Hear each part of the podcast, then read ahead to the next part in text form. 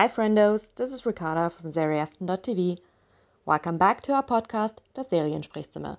Today's episode is in English, as it's featuring an interview with a young actor, namely Mekai Curtis, who's playing the younger version of Kanan in Power Book 3 Raising Kanan, that is starting on 18th July 2021 on Starzplay. And with that, let's just jump right into the interview. Enjoy! And hi, Mekai. I'm Ricarda from Seriasten.tv, and hi, I have prepared a few questions for you. 1st of all, get into um, them. Yeah. um, did did you watch Power before being cast in this project? Yes, I did watch Power before getting cast in in the project. Um, my father, my parents have actually been watching for like way longer than I have. I came, I I admittedly slept on the show for a little bit but um, you know, just through them watching it avidly and and so loyally, kind of just you know would see it in passing through the living room or whatever. And one day I sat down and was like, "Oh, this is a dope show. This is a really dope show." And then it was another day I was sitting there watching it, and I was I'm like, you know, I'd love to be on. I'd love to be on Power. I'd like this is just be be really cool, you know, project to be a part of. And a week later, my team sends an audition for Power, and mm-hmm yeah, here we are, almost two years later now. It's wild. okay, so um, during the auditioning, you knew what you were auditioning for, so it wasn't uh, any secrets. I mean, I knew I was auditioning for Power. I didn't know I was auditioning uh-huh. for Raising Kanan, and definitely not Kanan himself. Like when I was auditioning, it was under a coat. I mean, they knew they said it was a Power spinoff. Um, so that was cool, but you know, I thought I honestly thought it was gonna be Ghost at this time. So I'm like, whatever, you know, I get to that's cool. Um, so I'm auditioning, I'm auditioning. I was under code names and all of this. Like Kanan wasn't even a thing on the script or anything. So I'm auditioning, auditioning. I do two auditions. Um, and right before my third and final audition, they call and they're like, hey, I love what you're doing. Um, so basically, we're just gonna tell you what's happening now. Um, you know what you've auditioning, what you've been auditioning for is Power Book Three, Raising Kanan, and you've been auditioning for Kanan. Um, huh? what? what? yeah, right. What? And they're like, yeah. So now basically, um, they're gonna bring you in to like chemistry read with, you know, we're, we're casting somebody who's gonna play your mother now. Um, so you give us a couple weeks, we'll do that. This was a Thursday night. They said that. I'm like, all right, cool, whatever. Uh, that Friday afternoon, that very next day, they called them like, hey, you found your mom. Um, we're gonna do you guys' chemistry read in uh, New York. I'm like, oh, that's cool. Originally, it's supposed to be in Los Angeles, where I was at the time. No biggie, whatever. They're like, yeah, um, the test is Sunday, uh, and you leave tomorrow, Saturday. I was like, okay. So, you know, we kind of dropped everything we was doing, got on a plane, went to New York, got in like late Saturday night, um, and you know, like Sunday afternoon was was chemistry read day. Went in, I met Patina Miller there. Uh, we did our chemistry read. Um, you know, they loved what we were doing. We kind of just were having fun in the room, just playing with different ideas. And, you know, two days later, they called and said, Hey, you're going to be Kanan. wow. I'm like, Oh, all right. Wow. Yeah, that sounds uh, wow. Yeah, so to say. it was quite wow. Um, and how intimidated uh, was it for you? Uh, intimidating was it for you to be cast um, as the younger version of 50 fucking Cent, and also with yeah. him being around on set all the time, probably? It's wild. Intimid. I don't even think I would call it intimidating. It definitely was a little scary at first. I think it was just also it's you know it's I mean 50 Cent is a character he's played. He's a huge shoes I have to fill so there was the you know there was the pressure of like i want to keep you know the continuity of what 50 and sascha and courtney have built over all these years. And i also want to make sure that you know the fans and people that have been watching still can relate and you know gravitate towards his character.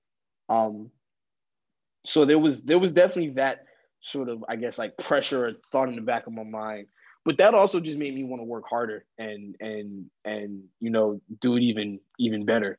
That's that's one thing about me you know i never i will never shy away from a challenge. I like being pushed and and you know stretching and stuff like that. So this was one of those you know moments to kind of just flex that muscle again i guess. Um and then you know as far as having him on set you know, aside from him being a literal physical, like, you know, just entity, this dude's huge. This dude's huge. But um, nah, you know, there wasn't there's nothing intimidating about actually being around 50 Cent or Curtis Jackson, whatever you want to call him. Um, you know, he's super, super loving, super open. Uh, always got a smile on his face, you know, always got a joke or a laugh for you. Um, even the times he was on set, you know, I haven't had too many interactions with him because he's all over the world, executive producing a bunch of other shows and music and whatnot. So, um, but you know, the, the the the rare times I have had with him, nah, it's nothing but vibes and good times. You know, like actually one time he pulled up on set and we kind of just rolled around like he literally, you know, we stopped the scene. I got in he's like, yo, come on, roll with me. So, you know, we rolled back to literally we were on location and you know, pulled me off and we drove back to the city. We kind of just rolled around the city for a little while. You know, he just was talking to me and you know, let me know what his vibe was, what he was up to, and you know what plans he had and how excited he was for the show. And you know, so yeah, that's really that's really the vibe it is around 50. There's nothing intimidating. Mm. Unless he don't like you. That's a different that's a different story. yeah, I wouldn't want to be on that side of him. Luckily, luckily mm. I haven't, you know, I haven't had yeah. to see intimidating 50. But um yeah, no, for the most part, he's super cool, super chill. Okay. You know? Another thing that I thought might have been difficult was to um, be on this show that's in the Power universe, but this is the first show that's like completely new sets, not new set of characters, but new mm-hmm. people. Like yeah. there's not a, a, single actor on there that has been on Power before. Was mm-hmm. it weird to sort of get into this new chapter of the Power universe?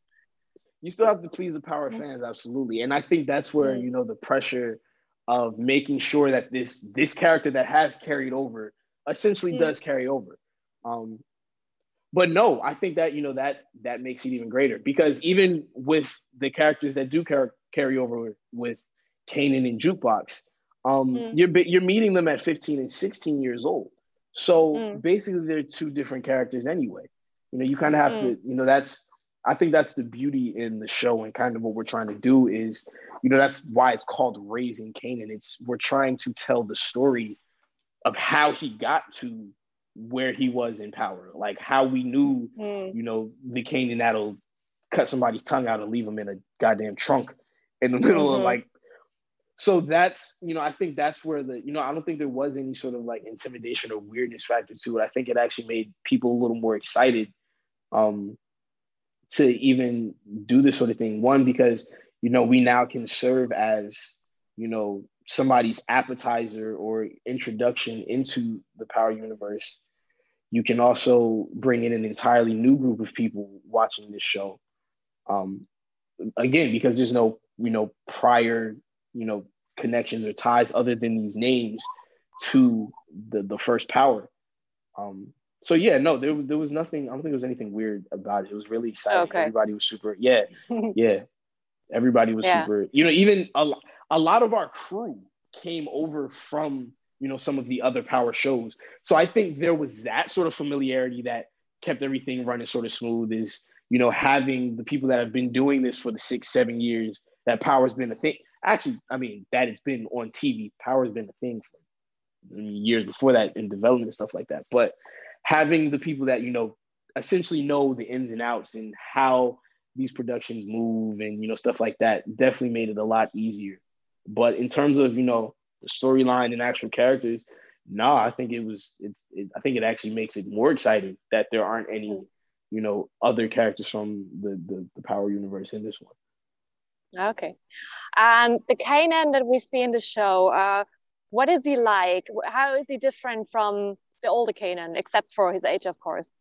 The Kanan we meet um, when we catch up with him, he's 15 years old. He's naive. He's young. You know, he's a baby. He hasn't he hasn't seen, experienced anything.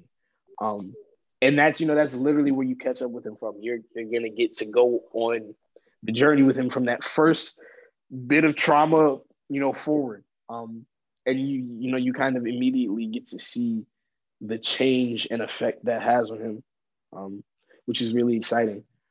Which is, you know, it, it plays into how we're we're we're displaying the different side of him.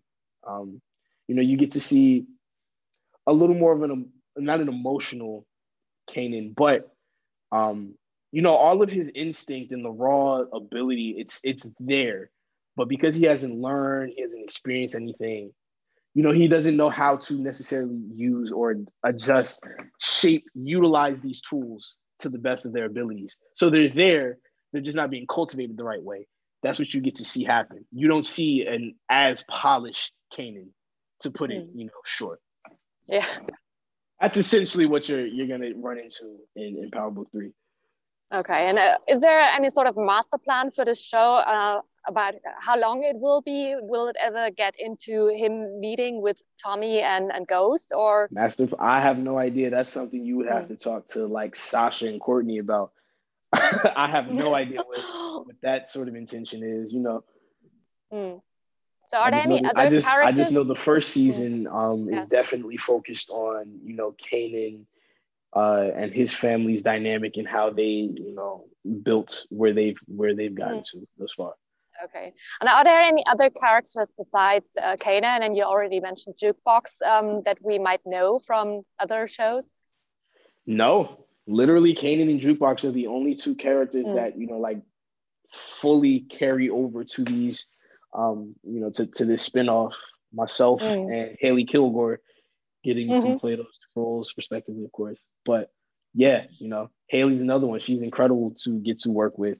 She's man, she's taken this role to a whole nother level. She's taken, you know, just the work to a whole nother level. I'm excited for people to see what she's doing too. Yeah. Um, yeah. Was that her actual singing voice in the pilot? Oh yeah, yeah, yeah, yeah. Uh-huh. Wow. Yeah, she did it live. I was sitting there. Respect. So that face of amazement yeah. me actually like, wow, she's yeah. Hmm. This this this this cast is full of so many, you know, just multi-talented people. Um, it's dangerous, man. I love it.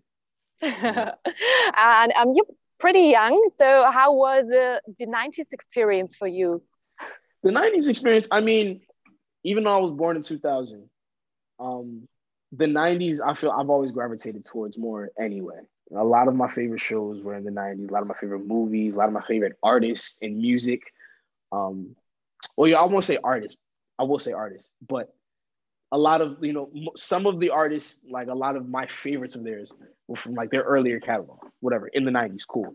Um, so you know there was the the the the excited factor of getting to actually kind of like live vicariously, like a childhood dream, essentially, like actually getting to live in the '90s.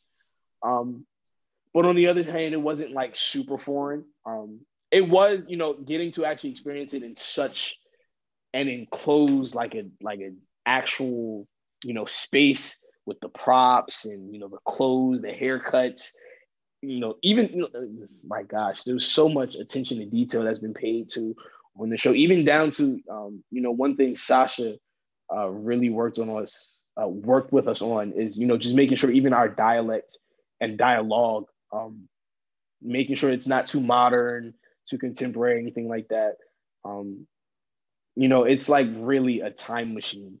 I say that every every day on set, or any day with this production at all, really is like a time machine because there's so much just attention to detail and authenticity that's gone into you know building this world.